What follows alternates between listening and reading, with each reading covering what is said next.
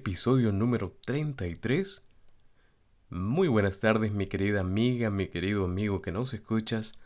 Te damos la bienvenida a la serie Revelando los secretos del Apocalipsis. Hoy continuaremos el capítulo 13 del libro y vamos a revelar la identidad de aquella segunda bestia mencionada en dicho capítulo. Como siempre les invitamos a compartir el link y les agradecemos desde ya por ese apoyo que nos dan. De esta forma los animamos a estar listos para el inicio del tema de hoy, siempre con la dirección del Creador. Siendo así, les invito allí muy reverentemente a elevar una oración para iniciar. Vamos a orar.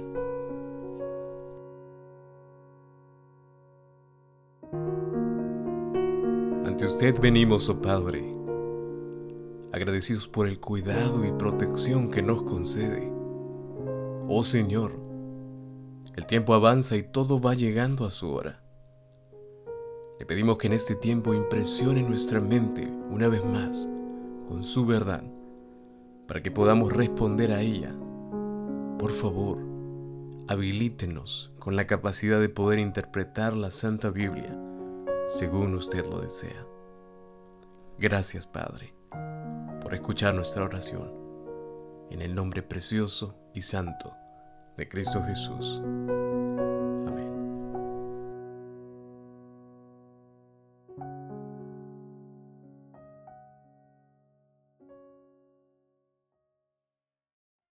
Yendo directamente al texto bíblico, vamos a, la palabra de Dios y leamos ese, ese segmento desde el versículo 11 hasta el versículo 18, que es la segunda parte, y vamos a verlo ahora. Vamos a leer la versión como siempre, Reina Valera de 1960. Apocalipsis capítulo 13, versículos 11 al 18. Ubíquense rápidamente allí. Dice la palabra de Dios. Después vi otra bestia que subía de la tierra y tenía dos cuernos semejantes a los de un cordero, pero hablaba como dragón y ejerce toda la autoridad de la primera bestia, noten ese detalle, en presencia de ella, y hace que la tierra y los moradores de ella adoren a la primera bestia, cuya herida mortal fue sanada. También hace grandes señales de tal manera que aún hace descender fuego del cielo a la tierra delante de los hombres, y engaña a los moradores de la tierra con las señales que se le ha permitido hacer en presencia de la bestia, mandando a los moradores de la tierra que le hagan imagen a la bestia, que tiene la herida de espada y vivió. Y se le permitió infundir aliento a la imagen de la bestia, para que la imagen hablase e hiciese matar a todo aquel que no la adorase. Y hacía que a todos, pequeños y grandes, ricos y pobres, libres y esclavos, se les pusiese una marca en la mano derecha o en la frente, y que ninguno pudiese comprar ni vender, sino el que tuviese la marca o el nombre de la bestia, o el número de su nombre. Y luego el verso 18 dice, aquí hay sabiduría. El que tiene entendimiento, cuente el número de la bestia, pues es número de hombre, y su número es 666. Es interesante que este segmento nos da mucho que analizar, muchos, mucho contenido teológico, eh, pero lo que tenemos que decir antes de avanzar al versículo, al análisis del versículo 11, es lo siguiente. Mis amados, el dragón, que lo conocemos, representa a Satanás, a Satanás mismo, y todavía está parado, según la escena que acabamos de leer, está parado a la orilla del mar. Esta vez convoca al escenario a la segunda de sus aliadas que se une a él y a la bestia del mar en la batalla final y decisiva de la historia de la tierra. Yendo al versículo 11, leímos allí que Juan ve otra bestia que subía de la tierra, pero aquí hay una particularidad. Tenía dos cuernos semejantes a las de un cordero, dice el texto bíblico, pero hablaba como dragón. Juan describe claramente allí, lo vemos, la apariencia del segundo actor de todo el drama que estamos viendo, la bestia que sube de la tierra. La tierra de la cual proviene la segunda bestia, mis amados, es la misma que ayudó a la mujer Este simbolismo que vimos allí, la mujer tragando el río crecido que salía de la boca del dragón, lo leímos anteriormente en Apocalipsis capítulo 12, versículos 15 y 16, si no me equivoco. Y esto simplemente sugeriría una apariencia amistosa de las, entre la segunda bestia, que, que se adecua a las actividades engañosas al hacer que toda la tierra adorara a la bestia del mar. Además, si nos damos cuenta, el hecho de que estas dos aliadas de Satanás salen del mar y de la tierra, respectivamente, nos haría entender un panorama o nos mostraría un panorama mundial de las actividades satánicas del tiempo del fin. Y eso está apoyado en Apocalipsis capítulo 12, versículo 12. Mientras la bestia del mar aparece con diez cuernos monstruosos, la bestia de la tierra, mis amados, aparece con dos cuernos como de un cordero. Noten el símbolo, porque el símbolo del cordero en el Apocalipsis siempre se refiere a Cristo, lo que sugiere que la referencia aquí no es a cualquier cordero, sino al Cordero Pascual, al Cordero que dio su vida por nosotros. Pero vamos a identificar más aún, el carácter de la bestia de la tierra es opuesto al de su apariencia, porque hablaba como un dragón, dice, como la primera bestia, la segunda actúa como una vocera, alguien que representa al dragón en su esfuerzo para derrotar a quién es pastor. Bueno, sabemos que el dragón está enfadado no con Cristo ahora, sino con la iglesia, con el remanente, con aquellos que representan a Cristo. Por medio de engaños, Él siempre está tratando de hacerlos caer.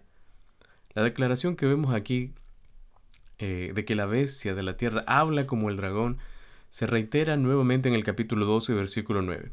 En este, en versículo vemos allí que la expresión no es dragón sino serpiente y puede referirse, tal vez esa, esta variación puede darnos a entender el carácter seductor y engañoso de la serpiente desde el jardín del Edén, porque ya recordamos que eh, nuestros primeros padres fueron tentados por una serpiente seductora que los engañó al final, ¿verdad? Y mis amigos, mis amados amigos, el enemigo de Dios está intentando engañar de muchas formas, con argumentos incluso falsos, tal cual lo hizo con Eva, nuestra primera, la primera mujer en la tierra, ¿verdad? Él le engañó con un, juego de palabras. Es interesante que eh, Satanás intenta siempre engañar de muchas formas, pero principalmente a través de los argumentos que presenta. Yo me quedo pensando porque en el Antiguo Testamento fueron los profetas quienes fueron los voceros de Dios. Y en el tiempo del fin, quien eh, se esmerará por tal vez creerse un profeta o un portavoz será el enemigo de Dios, Satanás. Replicará en otras palabras, y esta este elemento lo vamos a ver en este tema. Todo lo que Satanás intenta replicar lo vamos a ver en esta parte del capítulo 13 del libro de Apocalipsis. Ustedes se van a dar cuenta porque les digo lo siguiente. Ahora, por el resto del libro, vemos que aquí eh, se refiere a la bestia de la tierra como el falso profeta. Y algunos aportes dentro de la Biblia que podemos utilizar como un support, como un apoyo Vemos aquí el capítulo 16 del libro de Apocalipsis, versículo 13. También en el capítulo 19, versículo 20. Y el versículo 20, el capítulo 20, versículo 10. Entonces vemos aquí esta bestia con dos cuernos, dice, como cuernos de cordero, pero hablaba como dragón. Vayamos rápidamente al versículo 12. El versículo 12 dice lo siguiente. Y ejerce toda la autoridad de la primera bestia en presencia de ella y hace que la tierra y los moradores de ella adoren a la primera bestia cuya herida mortal fue sanada. Muy bien. Habiendo identificado a la bestia de la tierra en términos generales, vemos aquí que Juan ahora pasa a describir las actividades de este en la crisis final. Y de aquí en adelante vamos a presenciar la guerra entre el dragón y el remanente, como les decía hace un momento. Él ya no puede hacer nada con Cristo. Él ya venció. Cristo ya venció. Y ahora el dragón se ensañó con el remanente de la descendencia de la mujer, en otras palabras, contra la iglesia. Por la Biblia nos indica, ya lo hemos visto en episodios anteriores, la Biblia nos indica que la mujer representa a la iglesia. Ahora, el resto del capítulo 13 describe esta guerra de la cual estamos mencionando, mientras que el capítulo 14, que ya vamos a ver dentro de poco, ya llegamos casi, eh, vamos a ver allí una respuesta del remanente al ataque eh, enfrentado o mostrado por el dragón. Entonces, yendo al análisis, vemos aquí que la bestia de la tierra ejerce toda autoridad, como dice el texto bíblico. Pero toda autoridad no propia, sino de la primera bestia delante de ella, que es un detalle que hay que mencionar.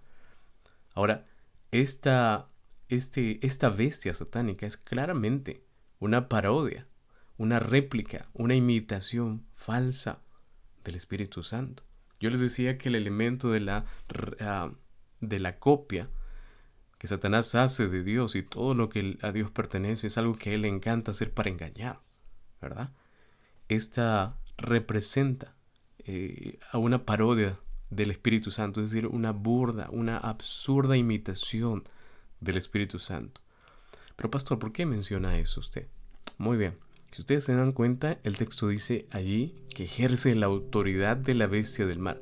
Así como el Espíritu ejerce autoridad sobre Cristo, si ustedes se van al Evangelio de Juan, por ejemplo, capítulo 15, versículo 26, vamos a ver allí una referencia clara.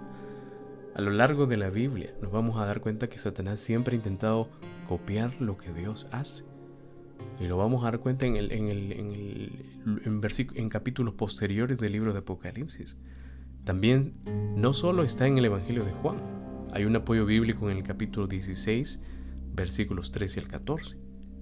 Ahora, por medio de la bestia de la tierra, mis amados, esta bestia del mar, dense cuenta por favor, indirectamente ejerce el gran poder y autoridad que ejerció antes durante el periodo simbólico de los 42 meses. Nosotros ya sabemos qué representa este periodo simbólico de los 42 meses. Pero también el poder y la autoridad ejercidos por la bestia de la tierra es puesta en práctica con las dos estrategias de la bestia del mar a través de dos puntos, el engaño y la coerción, y lo vemos a lo largo de la historia, el engaño y la coerción. Sabemos que es el engaño y la coerción es como una presión, como empujar a algo, a que algo suceda. Y eso es lo que la bestia intenta hacer. Entonces, es evidente que la bestia de la tierra representa un poder político, pero si tendríamos que verlo en el contexto general, representa un poder religioso político al servicio de la bestia del mar. Y ya aquí en adelante se llama, y lo vamos a notar en la Biblia en el capítulo 16, versículo 13 del libro de Apocalipsis, la Biblia lo llama el falso profeta. También en el capítulo 19, versículo 20. Entonces, la bestia de la tierra hace que la tierra y los que moran en ella adoren a la primera bestia, cuya herida mortal, dice el texto, fue sanada. Otra vez vemos aquí una falsificación del rol del Espíritu Santo. Al exaltar a la bestia del mar y hacer que la gente la adore, simplemente vemos aquí que la bestia de la tierra imita al Espíritu Santo cuyo rol, de acuerdo con el Evangelio de Juan, es el de magnificar a Cristo, no a ninguna bestia. Juan capítulo 15, versículo 26. Pero por otro lado, vemos aquí que la tierra amigable que antes ayudó a la mujer, ahora engendra una lealtad hacia la primera bestia y llega a estar en oposición al remanente de la descendencia de ella. Noten, la referencia a la herida mortal de la bestia del, mar parece muy importante aquí. Y quiero que quedemos con ese punto. Esta referencia a la herida mortal es muy importante, pues se repite en el versículo 14. Parece que el hacer que la tierra adore a la bestia del mar tiene que ver con la curación de esta herida mortal de la cual les estoy mencionando. Ya lo vimos ya en Apocalipsis la primera parte, versículos 3 y 4, que esta curación de la herida mortal llevó al mundo entero a admirar y adorar a la bestia del mar. La sanación de esta herida, mis amados, de esta herida mortal, desempeña un rol decisivo en la preparación de la tierra y sus habitantes para la crisis final con el tributo mundial de qué cosa, pastor? De lealtad y adoración, ¿Qué es lo que está anhelando Satanás. Satanás está anhelando la lealtad de todos y cada uno de los seres humanos que viven en este mundo.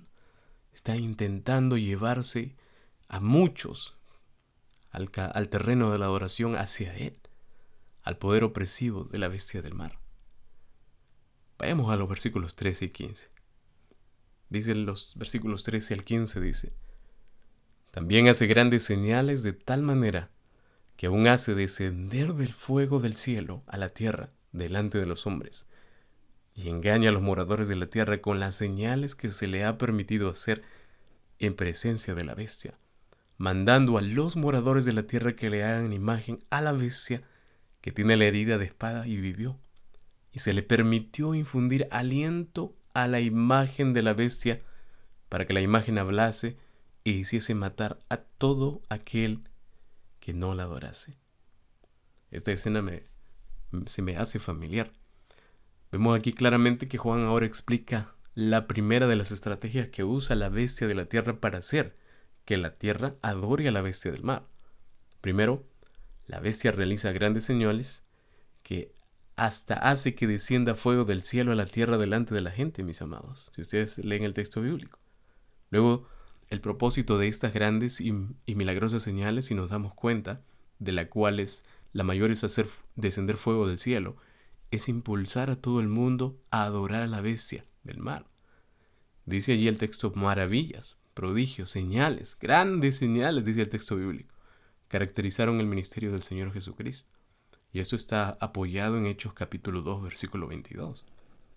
Ahora, estas señales milagrosas realizadas por la bestia recuerdan a uno, ah, personalmente me recuerdan a mí las señales y las maravillas que el Espíritu Santo obró por medio de muchos apóstoles en el libro de los Hechos. Y hay muchas referencias que por temas de tiempo no vamos a leer todos los versículos, pero aquí estamos para dárselos. Capítulo 2 del libro de Hechos, versículo 43. Capítulo 4, versículo 30 de igual forma. Y capítulo 5, versículos 12 al 16. Así como por medio de señales milagrosas, el Espíritu Santo, mis amados, convencía a la gente de aceptar al Señor Jesucristo y adorarlo. Así, Satanás intenta falsificar, intenta duplicar a Cristo. el texto bíblico dice ahí, engaña a los que viven sobre la tierra por medio de señales. Versículo 13. Engaña a los que viven sobre la tierra. ¿Quiénes viven sobre la tierra? Nosotros vivimos sobre la tierra. Y dice que los intenta engañar a, a forma de qué? Por medio de señales.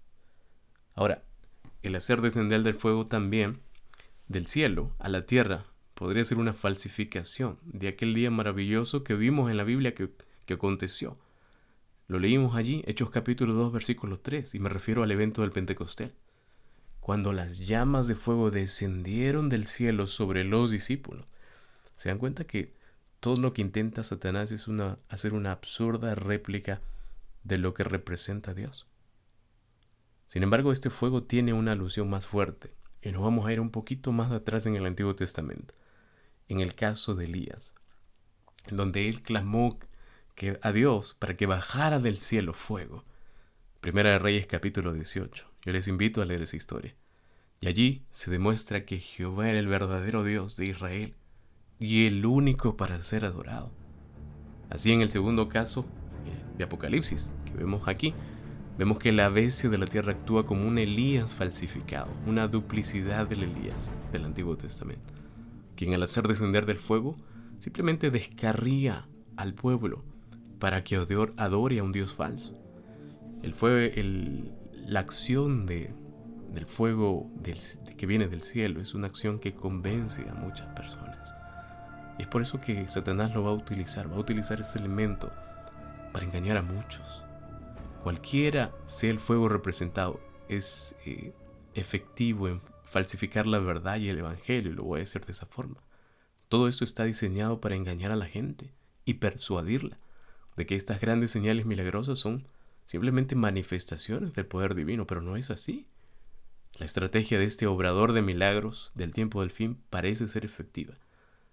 Por medio, mis amados, de grandes señales milagrosas, la bestia de la tierra engaña a los que viven sobre la tierra por medio de las señales. Este engaño es satánico. Este engaño no, no, no es nada más y nada menos que de Dios, es, es de Satanás. Porque el poder para realizar estas señales milagrosas fue dado a la bestia por Satanás. Esta idea nos recuerda a la profecía de Pablo, de que el inicuo cuya venida sería por obra de Satanás. ¿Recuerdan el texto bíblico? Según a los tesalonicenses capítulo 2, versículos 8 al 10. Y vemos aquí el texto bíblico que continúa diciendo, con su gran poder y señales y prodigios mentirosos, y que con todo engaño de iniquidad para los que se pierden, por cuanto no recibieron el amor de la verdad para ser salvos. Poderoso el texto de Pablo. Mis amados, prestemos atención. Por medio del engaño de estas grandes señales milagrosas, la bestia de la tierra conduce a la gente engañada de la tierra a que hagan una imagen de la bestia que tuvo la herida de espada y volvió a la vida, según el texto bíblico. Vemos aquí como Juan presenta un nuevo actor en el drama del tiempo del fin. La expresión la imagen de la bestia. Esto sugiere un nuevo actor como la bestia del mar, pero diferente de la bestia de la tierra. Miren, mientras la bestia de la tierra usa la estrategia de persuasión por medio de engaños, la imagen de la bestia usa la fuerza o la coerción, como lo mencioné hace un momento, como el medio de persuasión. Este nuevo protagonista parece ser más un poder político que religioso. Aquí vemos claramente que las imágenes y los ídolos en el Antiguo Testamento son incapaces de hablar y actuar. Hay muchas referencias bíblicas en relación a lo que estoy mencionando. Salmo 115, versículos 4 y 5, Salmo 135, versículo 15, Isaías 46, versículo 7, y por causa de la falta del aliento de ellos, dice el texto bíblico allí, podemos ver esta acción. Entonces, se delega a la bestia de la tierra el dar aliento a la imagen de la bestia. Y esto nos recuerda el dar aliento ah, del libro de Génesis, de ese aliento de vida al primer hombre, Génesis capítulo 2, allí donde lo vemos por ahí versículo 7. La imagen de la bestia es puesta en acción por demanda de la bestia del mal. Hay una actitud demandante, obligatoria, para que la imagen de la bestia pudiera hablar y hacer que cuantos no adoren a la imagen de la bestia sean muertos, sean privados de la vida. Qué tremendo. Mis amados, este escenario está basado en Daniel 3, que describe también una historia similar al rey Nabucodonosor ordenando a la gente de su reino, bajo una amenaza de muerte, a adorar a la imagen de oro que él había erigido. Hay muchas referencias bíblicas que podríamos asociarla. Miren, de este modo podemos darnos cuenta que la imagen de la bestia y el falso profeta rendirán su servicio a la primera bestia y forzarán a toda la tierra a adorarla. Aquí vemos dos cosas muy evidentes, dos puntos muy evidentes. Número uno, o el primero, es el problema de la crisis final, el cual será, mis amados, presten mucha atención, la adoración. Problema final de la crisis, casi al terminar, será la adoración. Yo les pregunto, ¿quién merece la adoración total y plena? Para ti, ¿quién merece la adoración? Tu respuesta tiene que ser definitiva. Yo les diría de forma personal, solo Dios es digno de adoración. La Biblia lo dice, Apocalipsis 14, versículo 7, Apocalipsis 19, 10. Adorar a cualquier otro es una ofensa a Dios. Los dos grupos de Apocalipsis en el tiempo del fin se identifican como los que adoran a Dios versus los que adoran al dragón y a la bestia. La prueba final no será la negación de la adoración, sino más bien a quién se adora. Yo te pregunto, ¿a quién adoras tú? El primer punto entonces es eh, de la crisis es o será la adoración. El segundo punto que tenemos que prestar atención también es el símbolo de la imagen de la bestia en relación con la curación de la herida de la bestia. Apocalipsis 13:14. Aquí vemos que se nota un reavivamiento en el tiempo del fin. La doble estrategia de Satanás, tanto el engaño como la coerción, vemos aquí que se usa o se usó a través de los siglos. Así, el símbolo de la imagen de la bestia señala a una institución y procedimientos que simplemente replicarán o intentarán duplicar la forma y la conducta del poder de la bestia en otras épocas. Esa unión de la iglesia y el Estado que caracteriza la apostasía como lo vimos en el libro de Daniel y siempre, eh, y siempre está allí constantemente intentando ser parte de este escenario, vemos que precede a la persecución. Y mis amados, nuevamente se volverá a ver, se repetirá. En otras palabras, las características del conflicto final serán la unión final de un cristianismo profeso con el poder del Estado, a fin de obligar a quienes, a quienes, pastor, a todos los hombres a aceptar sus decretos. Yo me pregunto, hasta aquí, ¿a quién o a qué representa la bestia de la tierra como la segunda aliada de Satanás? Su identidad para muchos podría parecer muy ambigua. Es más, la Biblia no la, no la aclara muy bien, pero es, es aparentemente ambigua. Lo que se ha dicho con referencia a la bestia, lo que hemos mencionado aquí, en relación a la bestia del mar, se aplica también a la bestia de la tierra, mis amados. Varias cosas en el texto proporcionan indicios para identificar la bestia de la tierra como el sistema religioso político del tiempo del fin. Primero de todo, hemos observado que la bestia del mar en sus actividades de la fase, ya lo vimos ya anteriormente, de la séptima cabeza, representa un poder y un sistema eclesiástico religioso político que dominó y gobernó al mundo con un poder político autoritario durante la opresión religiosa eh, en el tiempo medieval o periodo medieval, como ustedes deseen llamarle. Sin embargo, la bestia de la tierra no tiene antecedentes antiguos como los de la bestia del mar. No vemos antecedentes algunos aquí, sino que parece surgir al poder después que la bestia del mar sufrió la herida mortal durante la parte del no es. Si ustedes recuerdan Apocalipsis 17:11, dice no es de ella. Es una expresión que tenemos que prestar atención. Ahora, esta misma bestia de la tierra es claramente descrita en Apocalipsis 13 como un poder exclusivamente del tiempo del fin. La bestia sube de la tierra y vemos aquí la que en Apocalipsis 12, como vimos arriba, es un símbolo positivo con respecto a la iglesia, se describe además como teniendo dos cuernos de cordero, lo que sugiere cualidades positivas, pero no nos dejemos engañar. Su apariencia se describe entonces como semejante a Cristo, pero ojo, no es Cristo. Por eso allí vimos el texto bíblico semejante a un cordero, pero hablaba como dragón. Cristo no va a hablar como dragón, mis amados. Luego se dice aquí en el texto bíblico, al ver el análisis, que ejerce una autoridad tolerante sobre la gente, es decir, es permisivo. Cuando la herida mortal de la bestia del mar fue sanada, vemos aquí que este poder similar, no igual al de un cordero, comienza a hablar más como un dragón y llega a ser un aliado del dragón. Entonces, en la última etapa de sus actividades, este poder religioso político, que ya lo mencionamos, que está eh, muy deseoso de, trabajar en el tiempo del fin, exalta a la bestia del mar y hace que la gente la adore. Aquí hay algo interesante.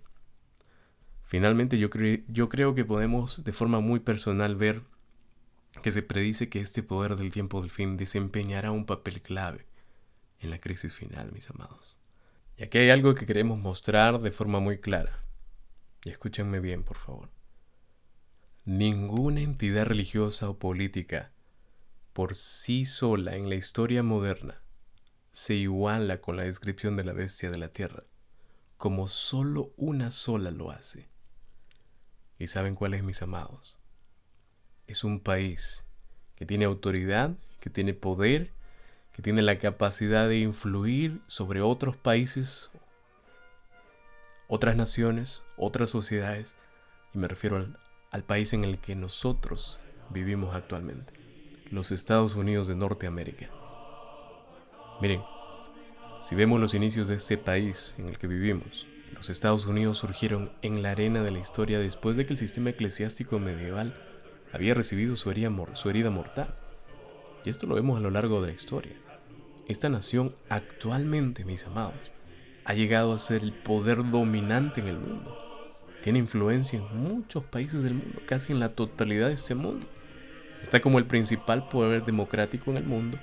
Ha sido admirado por su tolerancia y libertad política y religiosa.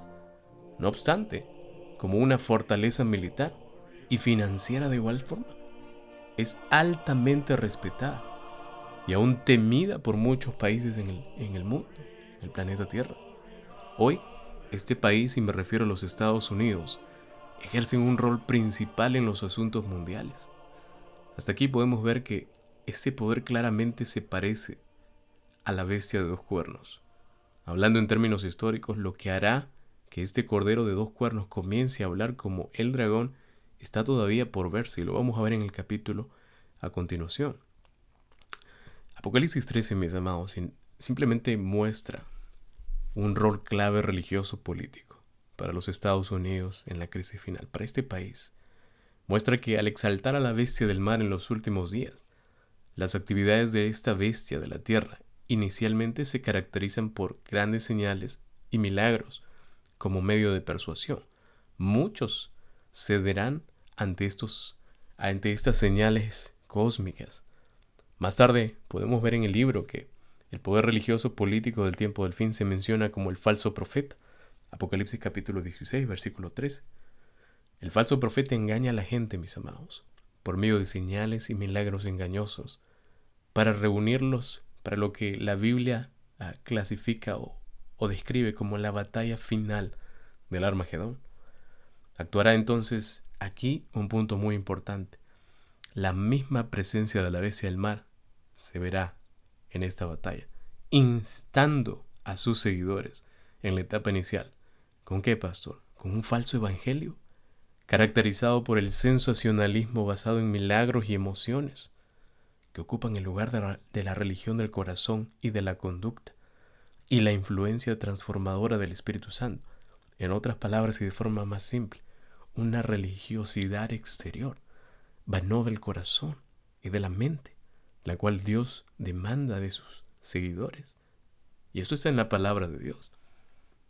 La razón para esta comprensión es que Apocalipsis 13, eh, incluso 13 hasta el capítulo 18, tiene que verse aquí como que todo ha de ser cumplido a escala mundial. Nada es específico en un lugar o sector específico del mundo. Todo el mundo está inmerso en este escenario.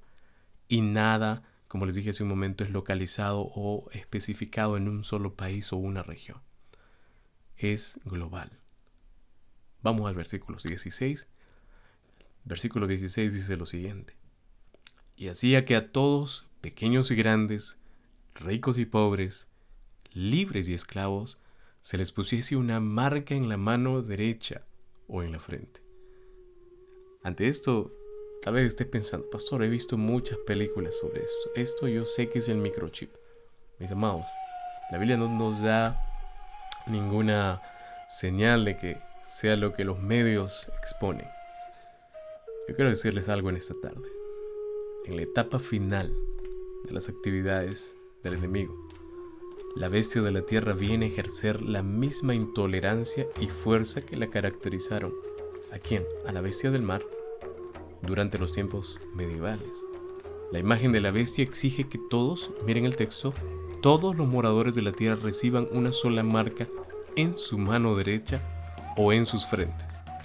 Y el mandato se extiende a todas las personas de todos los niveles eh, sociales, a todos los estratos, a todos los ciudadanos, sin importar edad, sin importar condición. Dice, los pequeños y los grandes, de todos los estratos económicos, ricos y pobres, y de todas las categorías sociales, libres y esclavos. Nadie está exento. Al ir un poquito atrás, y ya vimos este capítulo, capítulo 7, versículo 3 del libro de Apocalipsis, recuerden ustedes que los santos estaban en, un, en el umbral de la gran tribulación, y estos santos fueron sellados en sus frentes. Esto lo supone aparte como un pueblo de Dios, como, el pueblo de Dios, como el pueblo separado de Dios, y los protege de la derrota del enemigo y de los juicios de Dios. Así como Dios marca a su pueblo fiel con el sello en la frente, mis amados, así Satanás marca a sus seguidores, aquellos que le adoran, que han decidido adorar a la bestia, en su mano derecha o frente con el nombre de la bestia. Dice el texto bíblico allí, en la mano derecha o en la frente. La marca de la bestia. Miren, esta marca de la bestia actúa claramente como la falsificación del sello de Dios. Vemos aquí la duplicidad. El enemigo intentando, como siempre, replicar lo que Dios ha ya establecido. El estar sellado es el símbolo de un cristiano genuino. El estar sellado por Dios es, es simplemente la muestra clara de ser un cristiano genuino, un seguidor de Dios, del Creador. La, la persona sellada pertenece a Dios como su propia posesión. Y esto está muy establecido a través de los escritos del apóstol Pablo. Y permítanme compartir un texto muy hermoso, segunda de Timoteo, eh, esta segunda epístola a Timoteo capítulo 2 versículo 19. Dice así. Pero el fundamento de Dios está firme, teniendo este sello. Y luego dice, conoce el Señor a los que son suyos, y apártese de iniquidad todo aquel que invoque el nombre de Cristo. Qué precioso. Mis amados, a diferencia de los que siguen a Cristo y los que son sellados y protegidos con ese sello, los adoradores de la bestia llevan la marca simbólica de propiedad y lealtad a Satanás. Así como los seguidores de Cristo tienen el sello simbólico de posesión y su lealtad a Él, los que siguen al enemigo de Dios también tienen su marca. Mientras este sello que Dios pone consiste en los nombres del Cordero y del Padre escrito en sus frentes, como ya lo vimos, lo vamos a ver en el capítulo 14. La marca de la bestia no es un chip, no es lo que tal vez los medios o las películas muestren. La marca de la bestia es el nombre de la bestia o el número de su nombre sobre la frente o en la mano. Lo acabamos de leer en el versículo 17. La frente, y presten atención aquí, ¿Por qué se pone en la frente o por qué se pone en la mano, pastor? La frente representa la mente y la mano derecha representa actos o acciones, siendo que el sellamiento significa la presencia del Espíritu Santo que actúa sobre los corazones humanos en el caso del sello de Dios. Poner la marca de la bestia, nuevamente vemos aquí que falsifica la obra del Espíritu Santo. ¿Se dan cuenta? La gente con la marca de la bestia ha sido llevada, mis amados, a este sistema religioso y siempre sirven con sus mentes y sus corazones, y algunos voluntariamente, otros de mala gana, pero sirven. Hay un texto que viene a mi mente y se encuentra en el libro de Deuteronomio, que es uno de los primeros cinco libros de la Biblia. Capítulo 6, versículo 5 dice lo siguiente. Oye Israel, Jehová nuestro Dios, Jehová uno es y amarás a Jehová de todo tu corazón y de toda tu alma y con todas tus fuerzas. Mis amados, para Jesús estas palabras eran un resumen de los cuatro primeros mandamientos del Decálogo, de los diez mandamientos. Mateo capítulo 22, versículo 27 al 40 lo, lo apoya. Jesús eh, siempre enfatizaba su palabra, enfatizaba la ley. Eso sugiere entonces para nosotros ahora que la exigencia de la bestia de tener la marca en la mano derecha o en la frente representa algo similar a los mandamientos de Dios. El cambio de la obediencia a la bestia en lugar de la obediencia a Dios es un tema latente en este capítulo 13 del libro de Apocalipsis. La gente que vive en el tiempo del fin caerá en uno de estos dos grupos. Los adoradores del verdadero Dios que tienen el sello en su frente o en el grupo de los adoradores de la Trinidad satánica, que tienen la marca en su mano derecha o en su frente. Pero mis amados, lo que distingue en la crisis final a los dos grupos de adoradores es simplemente la señal o la marca que recibieron. Los sellados adoradores del verdadero Dios en Apocalipsis 12 se caracterizan además como los que guardan los mandamientos de Dios al ir al capítulo 14 que vamos a llegar, versículo 12, allí nos vamos a dar cuenta y vamos a confirmar lo que estoy diciendo. Caracterizan a los sellados los que guardan los mandamientos de Dios. Los que tienen la marca de la bestia, por el contrario, contrastan a los que guardan los mandamientos del enemigo, ¿verdad? Que tienen la marca de la bestia. Entonces, Parece que la marca de la bestia tiene que ver con una violación de mandamientos. Si hacemos la asociación, son aquellos que van en contra de los mandamientos de Dios. Mientras que el sello de Dios tiene que ver con guardarlos, la marca de la bestia tiene que ver con ir en contra de guardarlos. Esto sugeriría claramente que en la crisis final los mandamientos de Dios surgirán como la norma de lealtad a Dios, al Creador. Y eh, es simplemente eh, eh, yo creo que debemos considerar el contexto que nos indica que no solo cualquiera de los mandamientos de Dios, sino específicamente los cuatro mandamientos del, Decálogo, los que ocupan ah, ese espacio de nuestra relación con Dios y la adoración que tenemos con Él, que al final llegarán, llegarán a ser el tema central de la crisis final. Las actividades de la bestia del mar están representadas como parte de una estrategia bien planificada contra estos cuatro mandamientos de forma muy directa.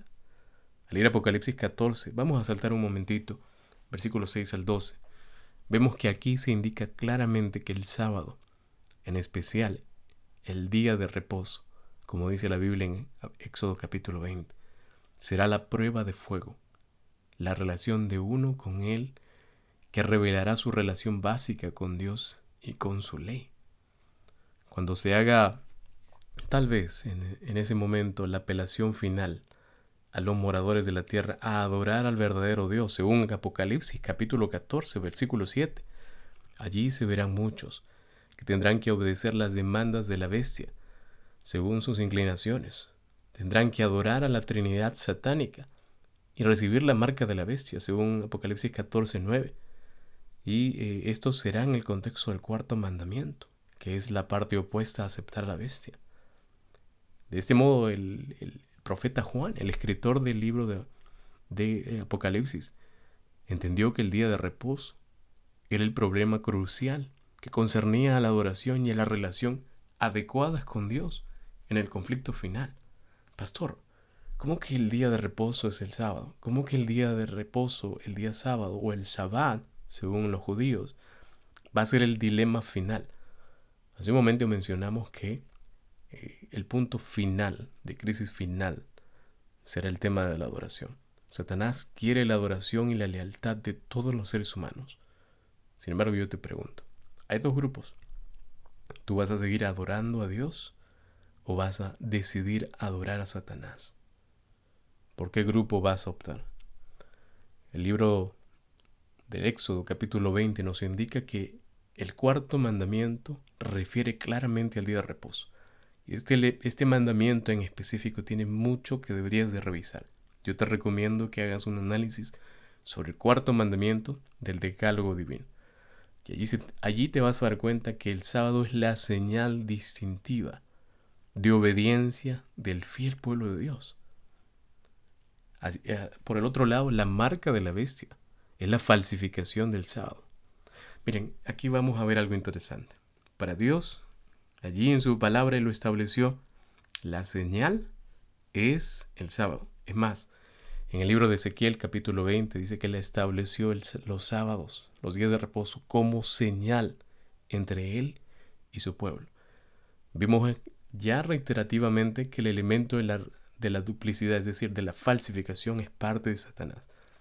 Yo les pregunto, si el tema del sábado es la señal para los verdaderos hijos de Dios, es el día en específico para los hijos de Dios, ¿acaso Satanás no intentará hacer algo similar a lo que Dios está haciendo o hizo ya? Mis amados, la falsificación del sábado es la señal de la obediencia a la bestia. Al leer el Éxodo capítulo 20, la escritura dice lo siguiente. Vamos a leer el texto bíblico para que podamos tal vez establecernos mejor sobre la explicación que estamos dando. El texto bíblico es claro, el texto bíblico dice allí, acuérdate del día de reposo o día sábado, para santificarlo. Seis días trabajarás y harás toda tu obra, mas el séptimo es sábado para Jehová tu Dios. Luego el texto bíblico explica ya más detalladamente lo que eh, se considera en el sábado. Y luego el verso 11 dice, porque en seis días hizo Jehová los cielos y la tierra y el mar, y todas las cosas que en ellos hay y reposó el séptimo día. Por tanto, Jehová bendijo el séptimo día y lo santificó. Miren, antes de continuar, yo creo que ustedes se pongan a pensar. Dios separó ese día. Nada de lo que está en la palabra de Dios ha sido cambiado por Dios. La ley de Dios mucho menos, porque Dios es un Dios perfecto. Dios separó ese día y lo constituyó como una señal entre Él y su pueblo. Estamos hablando de una señal en el capítulo 13 del libro de Apocalipsis. Creo que lo mejor sería que cada uno de ustedes evalúe a la luz de la Biblia con oración y entender esta parte en la que Satanás intenta engañar a muchas personas con la señal o la marca que él tiene. Si él va a intentar duplicar el sábado, no es que va a haber otro sábado, simplemente él va a coger otro día. El cuarto mandamiento nos habla de que tenemos que rendirle adoración a él en el día de reposo. Así que lo que va a intentar hacer Satanás es tratar de cubrir ese día, tratar de anular ese día para elegir otro día en el cual se rinda adoración a Él y no necesariamente a Dios, sino que lo va a hacer de una forma muy sutil para que ninguno se dé cuenta. Pero para los que estudiamos la Biblia con oración y los que estamos siempre en esa comunión con Dios, vamos a darnos cuenta fácilmente con la Biblia y con oración de los engaños malévolos que el enemigo tiene para continuar engañando. Entonces, la falsificación del sábado será la señal de obediencia a la bestia. Otro día, alterno al sábado. La marca de la bestia actúa así como el sustituto de los mandamientos de Dios con mandamientos humanos, incluyendo el falso sábado. Un falso sábado que fue instituido no por Dios, sino por el hombre, que sustituye al, sábado, al séptimo día, que es, por cierto, como ya lo mencionamos, la señal distintiva que, pertenecía, que pertenece al Creador y que indica lealtad y también pertenencia a Dios. Mis amados, prestemos atención. Si por allí ves que estás el enemigo intentando llevarte a alabar a Dios, a adorarle, en otro día. Cuidado, la Biblia es clara. El cuarto mandamiento dice allí, lo acabamos de leer, acuérdate del día de reposo para santificarlo. Sé, porque en seis días harás toda tu obra, mas el séptimo día será para Jehová tu Dios. Vayamos al versículo 17. Vamos a ir desarrollando, tal vez ampliando este punto. Luego, si alguno de ustedes tuviera preguntas, serán bienvenidas de igual forma. Versículo 17 y que ninguno pudiese comprar ni vender, sino el que tuviese la marca o el nombre de la bestia o el número de su nombre. Es eh, algo interesante notar aquí que para asegurar el cumplimiento de esta demanda que se requiere aquí de recibir la marca de la bestia en la mano derecha o en la frente, se toma la medida de que ninguno pueda comprar ni vender excepto el que tiene la marca, es decir, el nombre de la bestia o el número de su nombre. Recuerden, 666. A la luz de Apocalipsis 18. Al comprar y vender de este capítulo, en realidad del capítulo 13, es una forma simbólica de expresar una especie de aislamiento y ante las dificultades sociales que soportarán los fieles seguidores de Cristo al final, aquellos que serán sellados. En el tiempo cuando todo el mundo estará comprando las doctrinas y reglas corruptas de la falsa Babilonia. Ahora, para saltar al versículo 18, los que adoran a la bestia compran la mercadería de Babilonia, y lo vamos a decir en términos sencillos, compran lo que Babilonia ofrece, lo que Babilonia representa, y sirven a sus propios propósitos. Aquellos propósitos son propósitos destructores, a los que permanecen fieles a Cristo, porque eso es lo que intenta el dragón, destruir a los que son fieles a Cristo, aún hasta el punto de la muerte, porque a él no le importa quitarle la vida a aquellos que adoran a Dios, pero Dios los protege. Esa es la promesa divina. Miren, saltemos al último versículo, versículo 18. Aquí hay sabiduría. El que tiene entendimiento cuente el número de la bestia, pues número es número de hombre y su número es 666. Vamos a concluir aquí porque esta conclusión eh, vemos que Juan, el escritor del Apocalipsis, invita a los lectores a identificar a la primera bestia que subió del mar. Aquí el texto inicia diciendo, aquí hay sabiduría. El que tiene entendimiento cuente el número de la bestia porque es número humano y su número es 666. Vemos aquí que el, el escritor simplemente insta a nosotros a ejercer capacidades intelectuales y habilidades hasta matemáticas, podríamos decirlo. Busca la sabiduría busca el discernimiento divino para percibir el carácter engañoso de la bestia y protegerse del engaño. Lo que Juan está intentando hacer es advertirnos que tenemos que solamente pedir la dirección de Dios para entender este segmento de la profecía, para entender lo que la marca de la bestia representa. Cualquier persona que intente leer este segmento simplemente se va a dejar llevar por la influencia externa que recibe de los medios, de las películas, de lo que a lo que estamos expuestos. Así que mis amados, la Biblia misma, y si este es el principio que siempre hemos elegido desde el inicio de, este análisis, que es eh, tenemos que permitir que la Biblia sea su propio intérprete. Entonces, tenemos que pedir a Dios esa capacidad intelectual, esa sabiduría, ese discernimiento que solo viene de Dios para identificar el carácter engañoso de la bestia. Miren, algo que aprendí es que cuando uno está con Dios, cuando uno pasa tiempo con Dios en oración, cuando uno pasa tiempo estudiando la palabra de Dios, el Espíritu Santo imprime en la mente y en el corazón la verdad que Dios quiere que nosotros sepamos. Pero ¿cómo vamos a poder identificar la profecía? ¿Cómo vamos a poder analizar la profecía, interpretar la profecía? Si no pasamos tiempo con el Creador, si no le conocemos, si no sabemos cómo Él obra en nosotros. Tú tienes que pasar tiempo de rodillas con el Señor, orando, estudiando su palabra, y vas a ver los resultados que tendrás al momento de estudiar la Biblia. Volviendo a la referencia que Juan nos da al número de la bestia, esto, este número ayudará a muchos cristianos fieles a reconocer el verdadero carácter y la identidad de la bestia, este poder contrario a Cristo en el tiempo del fin. ¿Por qué tres veces 666? Miren, solo a través de esa conexión con el cielo podremos obtener sabiduría del cielo. Y esta sabiduría nos hará finalmente capaces de poder identificar eh, quiénes serán los vencedores, qué es lo que representa la bestia y lo que la bestia intenta hacer con los seguidores de Cristo. El número 666 de la bestia, mis amados, este número es un número humano, dice el texto. No es nada difícil de mencionar porque el texto nos dice, es un número humano, es decir, es un humano que proviene de hombre, no, es, no proviene de Dios, y recuerden que solo las cosas que provienen de Dios son perfectas. Entonces, con eso en mente, tenemos que ver algunas características y cualidades humanas en lugar de divinas que el enemigo intenta establecer aquí. Este número 666 es el número típico que representa Babilonia, que representa la confusión. Recuerden que cuando digo Babilonia, confusión, la palabra confusión viene de la palabra o la expresión hebrea Babel, por eso de allí viene Babilonia, Babel, confusión. Y esto ustedes lo van a asociar a la torre de Babel que estuvo desde el Génesis presente allí.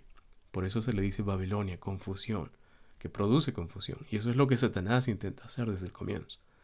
Ahora, seguimos con el análisis del número. El 6 simboliza no alcanzar el ideal divino. Sabemos a lo largo de, de toda la Biblia que hay un número que es muy mencionado, que es repetidamente mencionado, que es el número 7, y que es un número que Dios utiliza, especialmente en el libro de Apocalipsis, que representa a Dios.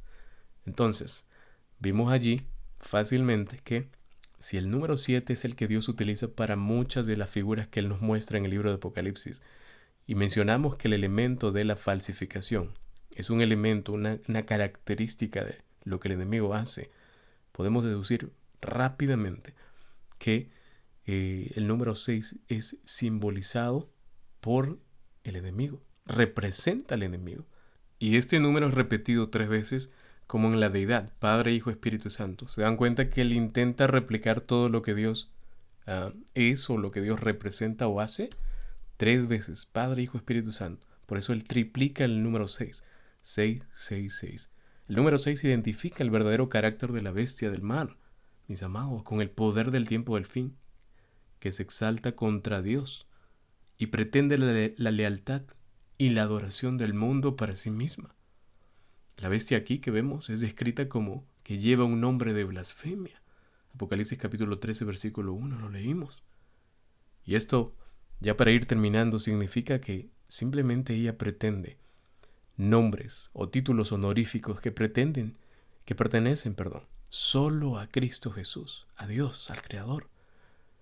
La bestia tiene éxito de engañar, dice el texto bíblico, a los que moran en la tierra. Habiendo sido engañados, sus seguidores están obligados a recibir la marca de la bestia, que es el nombre de la bestia o el número de su nombre.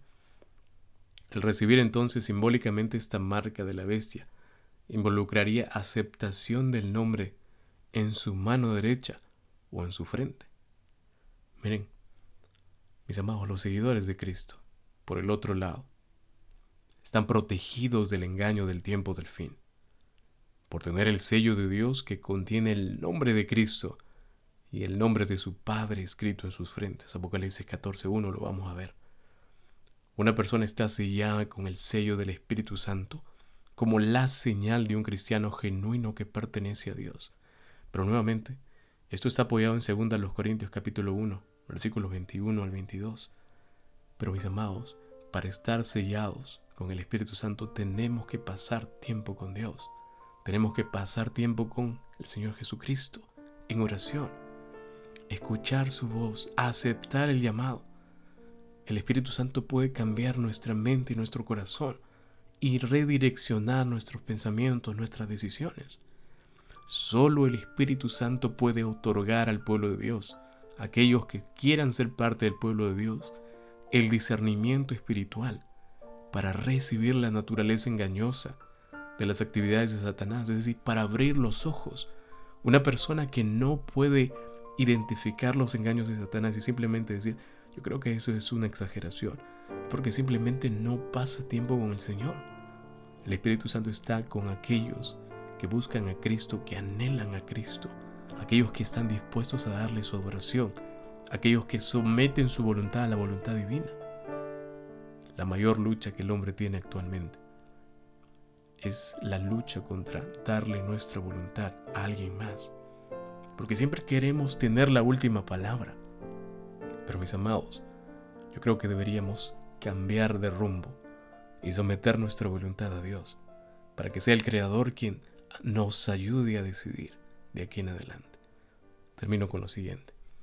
El llamado de Juan dice aquí en el texto bíblico es un llamado a la sabiduría y al entendimiento, y se refiere a la mente iluminada por el Espíritu Santo, en vez de un intelecto tal vez matemático brillante. Un llamado a tener mentes iluminadas por el Espíritu Santo, que es lo único que nos ayudará para identificar los engaños de Satanás. Antes de terminar, queremos hacerles una invitación a poder decidir ser parte del pueblo de Dios, ahora que aún estamos a tiempo.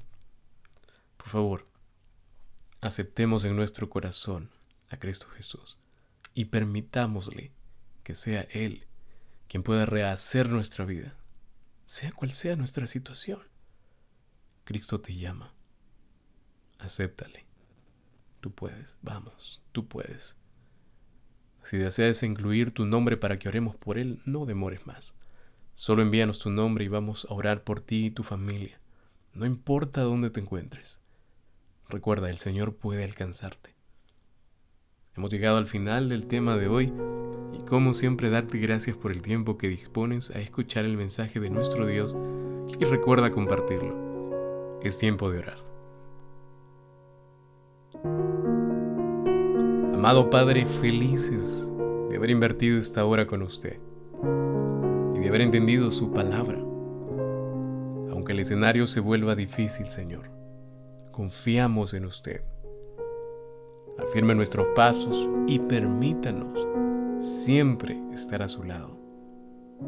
Oh Dios, ponemos en sus manos de amor a todos aquellos que escuchan en este momento.